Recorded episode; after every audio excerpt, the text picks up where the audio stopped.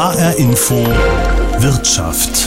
Für Gründer, Selbstständige und Unternehmer sind die Folgen der Corona-Pandemie allgegenwärtig. Sie haben sich in den vergangenen Monaten vielfach verändert, neu aufstellen und fragen müssen, wie krisenfest ist mein Geschäftsmodell und wie könnte mein Angebot nach Corona aussehen.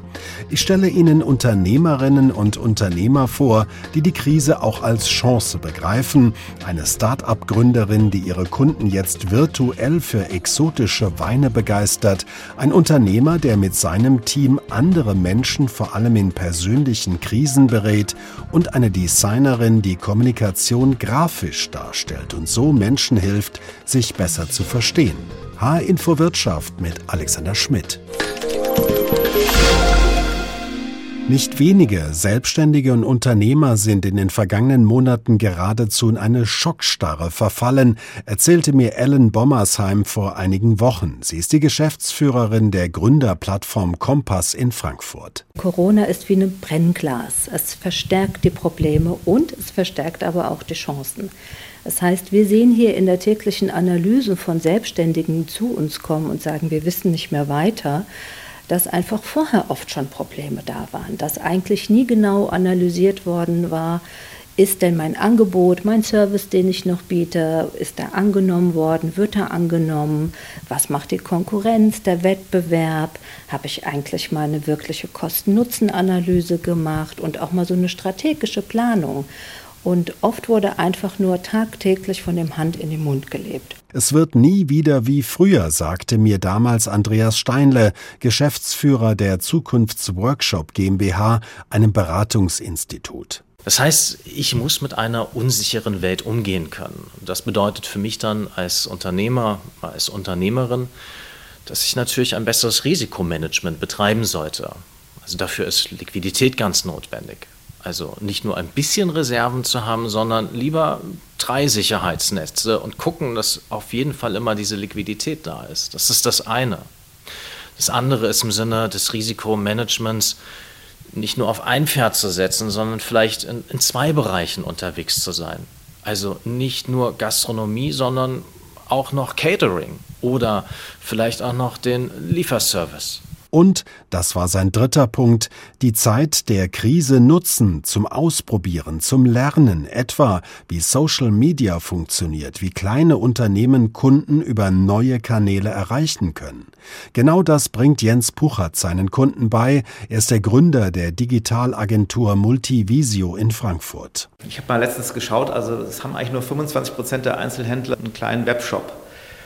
Wenn man sich das anguckt, oftmals auch naja, einer, der schon ein bisschen älter ist oder auch nicht so richtig gepflegt. Mein Eindruck ist so ein bisschen, dass die Einzelhändler sich vor diesem Thema, ich sage jetzt mal, drücken, ohne es so negativ zu meinen, aber äh, den Leuten fehlt, glaube ich, ein bisschen die Zeit dafür. Sie haben noch etwas, was sie an der Backe haben, um was sie sich kümmern müssen und auch Kompetenz. Also viele haben sich doch auf ihr Einzelhandelsleben und das Thema Laden und Lage konzentriert, haben da sehr viel Erfahrung aufgebaut, auch kaufmännisch. Aber das Digitale, da äh, sehe ich da doch noch viele äh, Ängste und Hemmnisse, wo ich sagen würde, naja, ich muss mir einfach Gedanken um die Kunden machen. Wie, wie lade ich das auf? Und so kann ich dann auch entsprechend einen Online-Shop aufbauen und dann auch entsprechend bestehen. Bei vielen Selbstständigen sind also noch Vorbehalte und Ängste, diesen Schritt zu gehen. Aber, wir haben es gehört, Corona ist wie ein Brennglas, zeigt die Probleme vielerorts sehr schnell, zwingt Unternehmer geradezu, das eigene Geschäftsmodell unter die Lupe zu nehmen, auszuprobieren, digitale Kanäle aufzubauen. Lisa Treutmann zum Beispiel hat das schnell begriffen. Sie hat in Geisenheim im Rheingau internationale Weinwirtschaft studiert und 2019 Bottle Circus in Frankfurt gegründet. Mit der Idee, Menschen exotische Weine vor allem aus Georgien und dem Libanon näher zu bringen. Ich habe sie besucht und gefragt, wie kam es überhaupt zu dieser Leidenschaft für Weine aus dem Kaukasus und dem Nahen Osten? Ich bin tatsächlich durch Nonnen auf Georgien gekommen. Die wurden damals medizinisch von meinem Stiefvater betreut. Und die haben gesagt, Lisa, wenn du was mit Wein machen möchtest, dann musst du unbedingt nach Georgien kommen, weil Georgien ist eigentlich das Ursprungsland des Weines. Man nennt es die Wiege des Weinbaus. Und ich habe während dem Studium eigentlich relativ wenig auch über Georgien erfahren oder beziehungsweise über den Ursprung von Wein.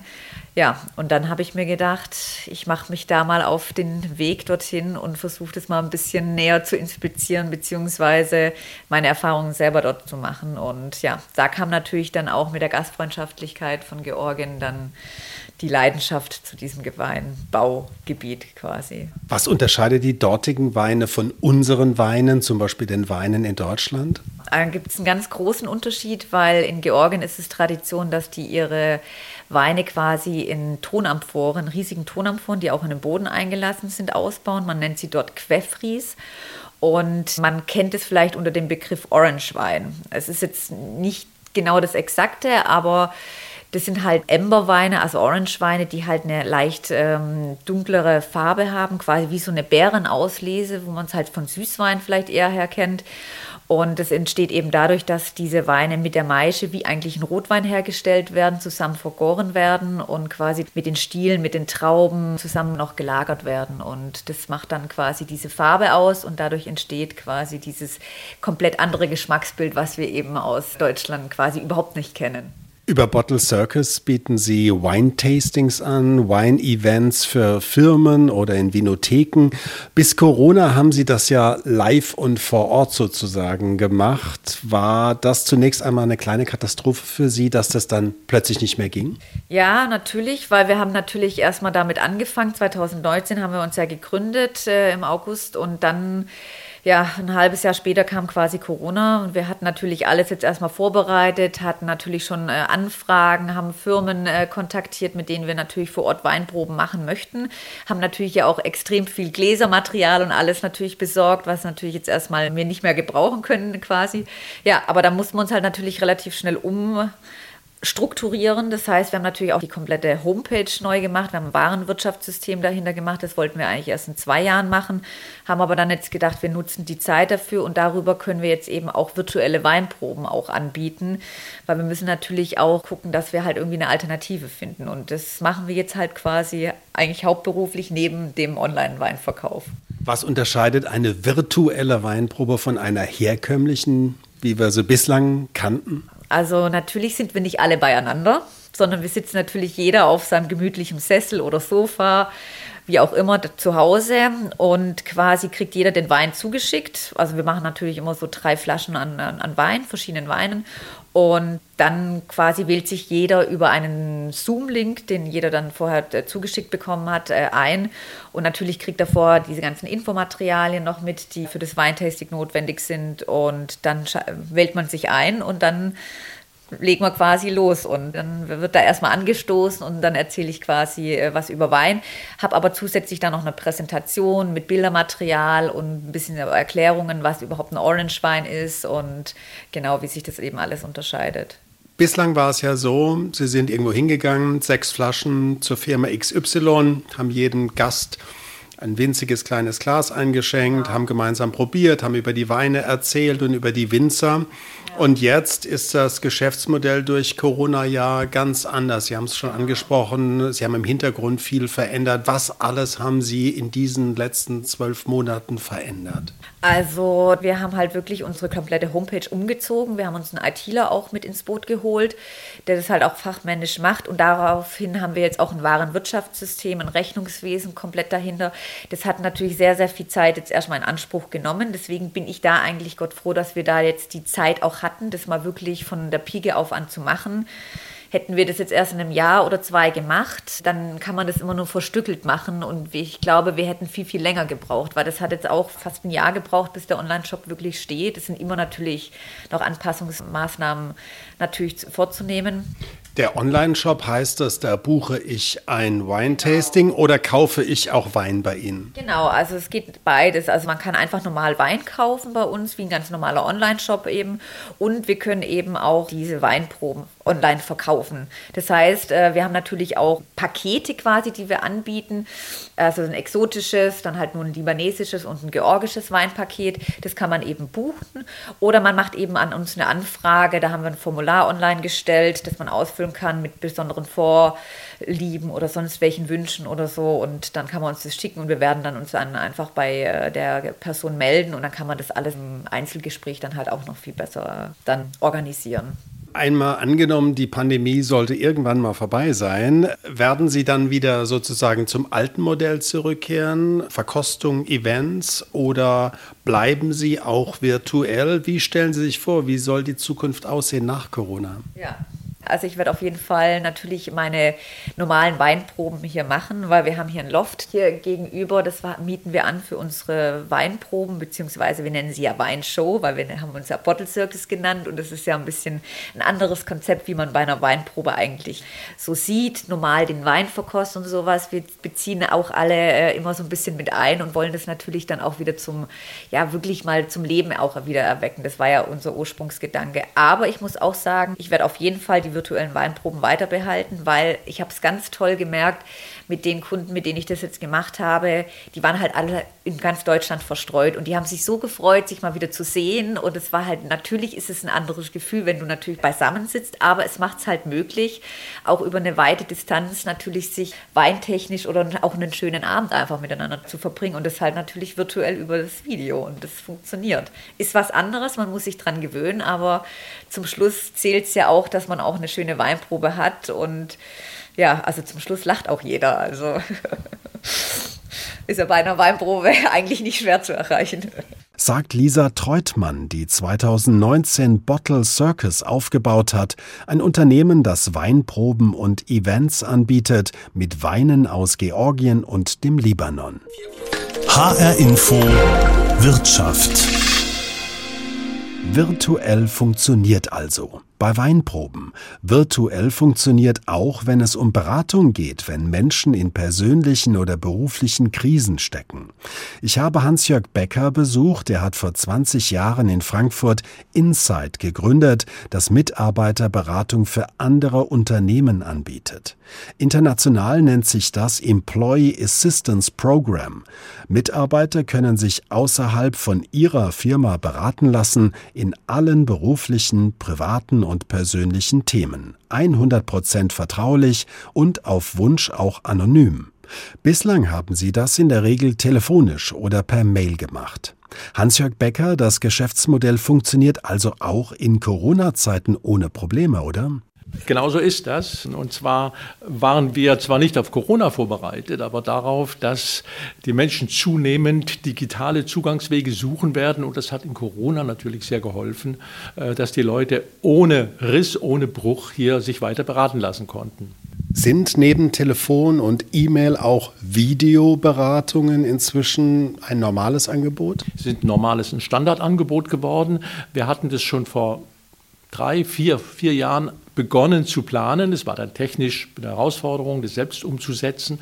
Aber gerade mit dem Start von Corona ist es implementiert worden und funktioniert seither gut. Es braucht so Schritt für Schritt ein bisschen Gewöhnung für die Leute, das anzunehmen. Manche bevorzugen es auch nicht gesehen zu werden. Es hat Vorteile, dann fühlt man sich freier. Auch Ärzte beraten ja zunehmend per Videoschalte. Was halten Sie persönlich davon?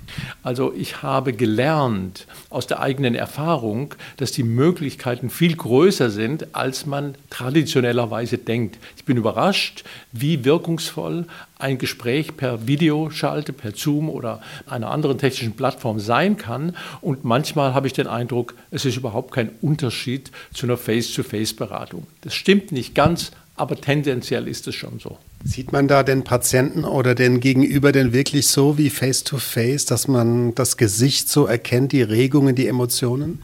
Man sieht es und man sieht auch das Gesicht, aber es ist was anderes, als wenn man jemand face-to-face -face hat. Ich glaube, die Menge der unterschwelligen Informationen ist dann, wenn man gemeinsam im Raum ist, sehr viel größer.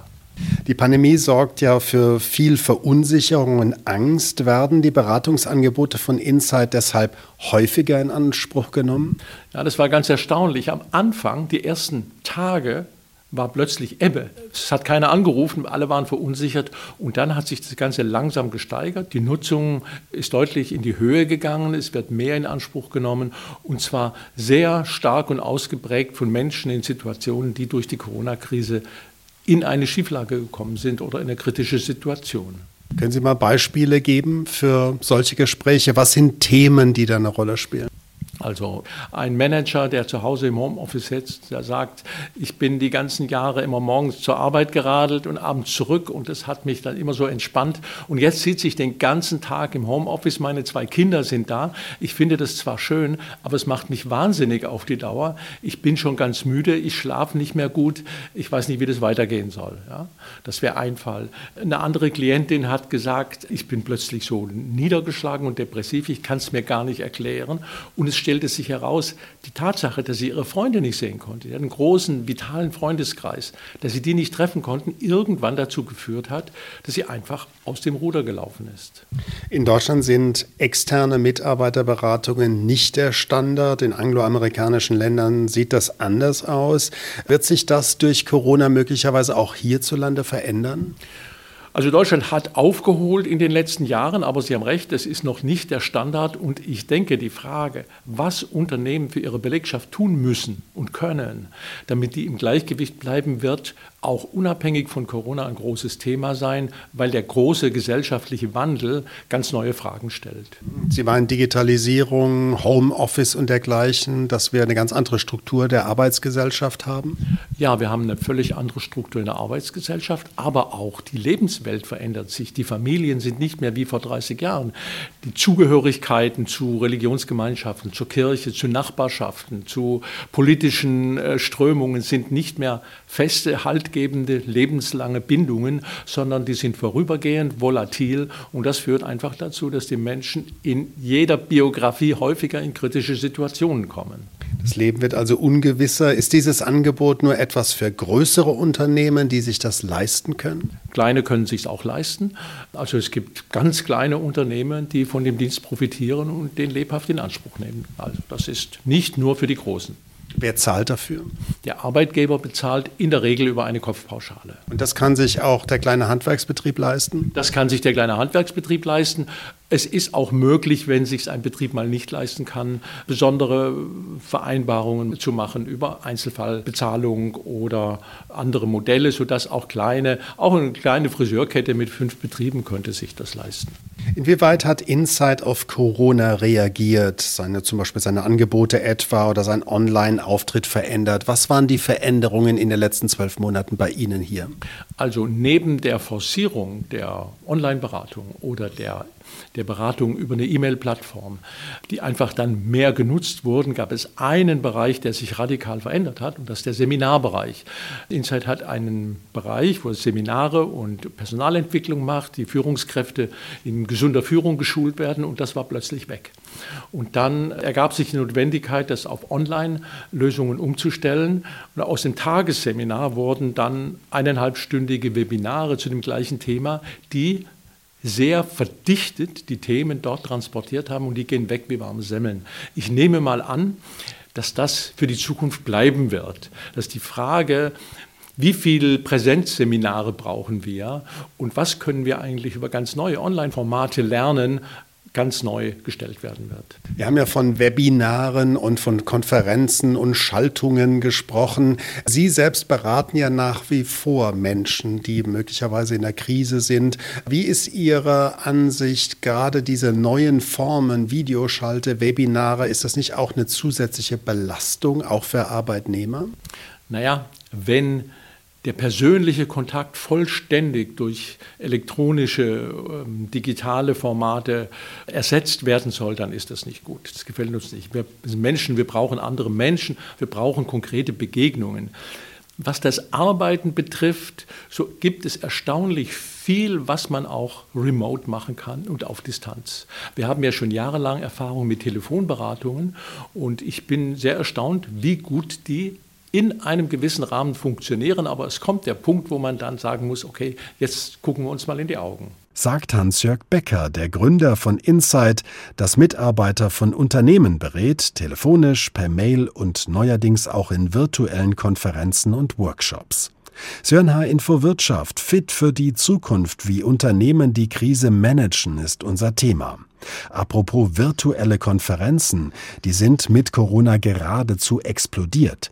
Es gibt inzwischen Arbeitstage, die sich wie eine endlose Konferenz anfühlen. Kollegen und Gesprächspartner zugeschaltet aus dem Homeoffice, dem Büro oder der Coworking Space.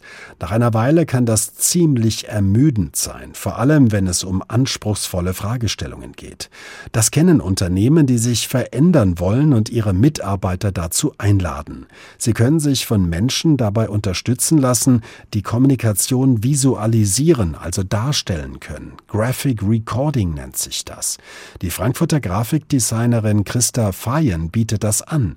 Wie funktioniert das Ganze?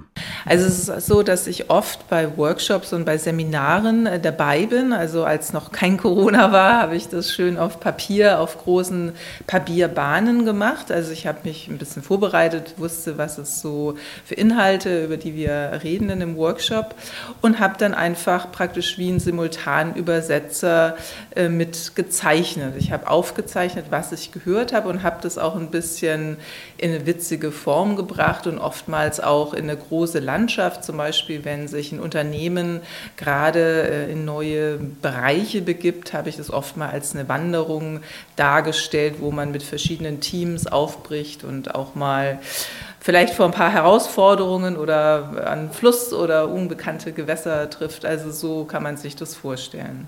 Ist das Graphic Recording ein Handwerk, das man lernen kann oder braucht man da schon eine gewisse auch künstlerische oder zeichnerische Begabung?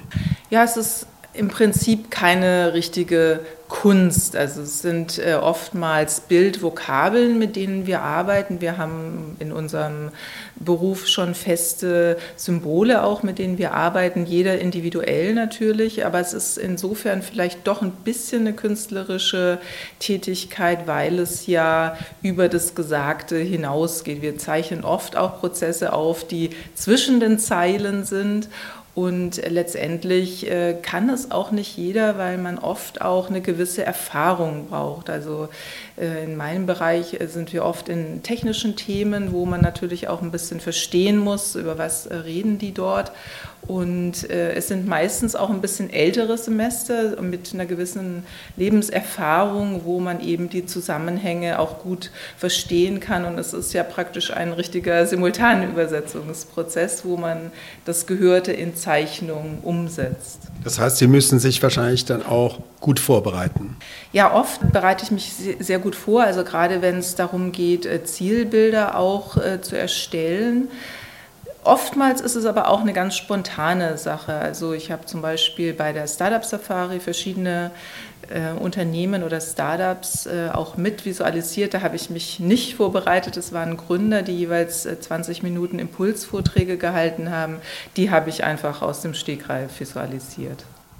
Bedeutet grafisch darstellen zunächst einmal verstehen? Es hat viel mit Verstehen zu tun, es hat aber auch mit äh, Wiedergeben zu tun. Also zum Beispiel zeichne ich auch oft die Vortragenden, was meine Empfindung ist und die haben natürlich auch dann eine gewisse Färbung, wie empfinde ich den Vortragenden, wie ist das in Körperhaltung und klar visualisieren wir auch die Zusammenhänge, die äh, wir hören und äh, sehen, aber es hat einfach auch Wiedergeben. Vor Corona waren Sie mit anderen Menschen in kleineren, größeren oder ganz großen Räumen, Sälen, mehr oder minder ja in direktem Austausch, jetzt nur noch virtuell? Genau so ist es. Also natürlich finden im Moment keine großen Veranstaltungen in Präsenz statt. Und so äh, ist auch immer mehr das digitale Recording in den Vordergrund gerückt. Also wir haben die Möglichkeit mit dem iPad fast genauso zu zeichnen. Wir müssen uns natürlich ein bisschen umstellen, weil die Zeichenfläche einfach ein bisschen kleiner ist. Wir müssen da ein bisschen umdenken. Aber erstaunlicherweise funktioniert das genauso gut. Wir können äh, immer mal wieder zugeschaltet werden. Wir berichten ein bisschen, was haben wir gehört, wie haben wir es empfunden, in welchen Farben haben wir das umgesetzt. Äh, so werden wir immer wieder zugeschaltet und äh, die Erfahrung zeigt, dass das äh, Recording, das digitale Recording auch diese Online-Meetings oft so ein bisschen energetisiert, weil es einfach nochmal den Teilnehmern, also jeder kennt es, die Zoom-Fatigue wird dadurch so ein bisschen aufgelockert, einfach durch das, dass es halt auch einen gewissen Witz mitbringt. Sind die Leute alle so ein bisschen PowerPoint müde nach vielen Jahrzehnten? Ja, absolut. Also in PowerPoint äh, hat sich natürlich auch sehr, sehr viel getan. Die Charts sind nicht mehr von oben links bis rechts unten durch mit Text belegt, aber äh, die, die Zeichnung, die Handzeichnung, die bringt einfach nochmal eine andere Emotion in die Präsentation oder in die Darstellung. Und wir Menschen, wir können uns einfach Informationen, die emotional belegt ist, viel, viel besser merken. Das ist der Vorteil. Was haben Sie in den vergangenen zwölf Monaten inhaltlich auch an Ihrem Angebot, an Ihrem Auftritt, Online-Auftritt möglicherweise verändert? Also die Präsenz in LinkedIn ist, glaube ich, bei allen Menschen extrem äh, gestiegen. Also die, ganzen, die ganze Online-Sichtbarkeit hat sich äh, verändert und äh, auch der Mut, da mal rauszugehen und klar, bei den Meetings äh, ist diese digitale äh, Geschichte auf jeden Fall gewachsen. Sonst bin ich oft mit meinem Zeichenkoffer, Packung Stifte und einer großen Papierrolle im Zug äh, hin und her gefahren. Also ich bin viel mehr lokal unterwegs mit dem iPad und genieße das aber auch. Also ich persönlich finde es ja auch ganz gut, nicht mehr so viel zu reisen. Sind Sie Ihren Kunden treu geblieben oder können die das gar nicht wegen Corona und Sie müssen jetzt neue Kunden suchen? Wie muss man sich das vorstellen? Es hat ja auch die Kundenbeziehung sich verändert. Die hat sich verändert. Also bei mir gab es auch einen ganz großen Einbruch, als Corona kam. Es gab keine Veranstaltungen mehr. Also jeder war wie in so einer Art Schockstarre. Aber glücklicherweise, muss ich sagen, hat sich das auch wieder so ein bisschen revidiert. Also es gibt äh, sehr viele Hilfsprogramme auch oder unterstützende Maßnahmen, Workshops auch für Einzelselbstständige, hier Kompass Frankfurt oder gemeinsam Deins, die ähm, auch den Einzelselbstständigen da wieder auf die Füße helfen. Und interessanterweise hat sich das auch durch die Online-Vernetzung jetzt wieder in meinem Bereich äh, so ganz gut berappelt, möchte ich sagen. Was werden Sie dauerhaft beibehalten, wenn jetzt auch Corona eines Tages kein Thema mehr sein sollte? Also auf jeden Fall die Online-Präsenz, die gefällt mir sehr, sehr gut, dass man äh, einfach auch ein bisschen flexibler agieren kann durch das, dass man sich online trifft und ähm, eine, für eine ganz persönliche Erfahrung ist, dass klar auch die ganzen Geburtstagsfeiern, also klar, ich habe meine Freunde vermisst, aber auch das Geburtstagsfeiern jetzt in Zoom gefeiert werden, war für mich eine totale Inspiration, dass eine Freundin äh, Zoom-Räume eingeteilt hat und das genauso witzig war. Und ich habe so so gelacht, wie als wäre ich auf einer richtigen Party. Das ist für mich eine Inspiration, dass das genauso möglich ist sagt die Grafikdesignerin Christa Fayen. Sie ist eine Spezialistin für Graphic Recording. Sie stellt Kommunikation grafisch dar. Das geht seit Corona auch virtuell, zum Beispiel mit einem iPad. Drei Unternehmerinnen und Unternehmer also, die durch die Pandemie ihre Geschäftsmodelle verändert, die mit virtuellen Angeboten jetzt ein weiteres Standbein haben. Lisa Treutmann von Bottle Circus, Hans-Jörg Becker von Insight und die Grafikdesignerin Christa Fayen. H-Info Wirtschaft gibt es jede Woche neu als Podcast in der ARD Audiothek. Mein Name ist Alexander Schmidt.